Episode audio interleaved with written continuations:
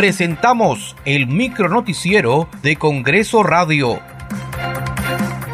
¿Cómo están? Les saluda Danitza Palomino y es lunes 6 de noviembre del 2023. Estas son las principales noticias del Parlamento Nacional. La Comisión Especial de Seguimiento de Emergencias y Gestión de Riesgo de Desastres COVID-19 sesionará hoy en la región Piura. En la sesión se presentarán representantes de los Ministerios de Salud y Desarrollo Agrario y Riego para informar sobre la situación de la región Piura y sus provincias ante el inicio del fenómeno El Niño. El presidente del Congreso, Alejandro Soto, participó en la ceremonia por el 207 aniversario del natalicio del coronel Francisco Bolognesi y por el Día del Soldado Peruano, que se realizó en la Plaza Cáceres del cuartel general del Ejército en el distrito de San Borja.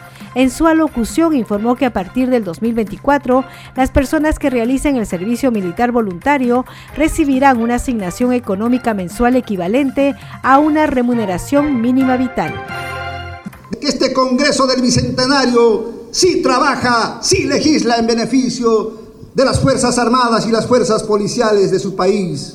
Es así, distinguidas autoridades, que este Congreso del Bicentenario reconoce el trabajo del soldado, del avionero, del grumete, y por eso a partir del año 2024, en honor al sacrificio de Francisco Blognesi, recibirán una propina que suma igual a una remuneración mínima vital, reconociendo el esfuerzo que ellos hacen al prestar su servicio militar voluntario.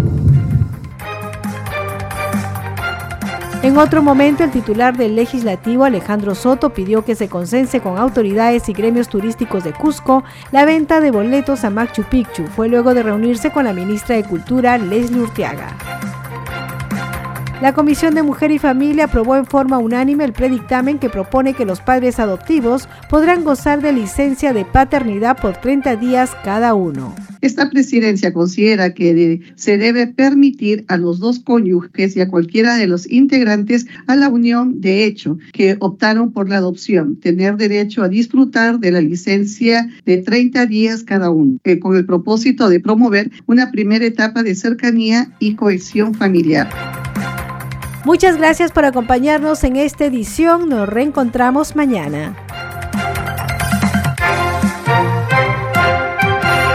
Hasta aquí el micronoticiero de Congreso Radio, una producción de la Oficina de Comunicaciones del Congreso de la República.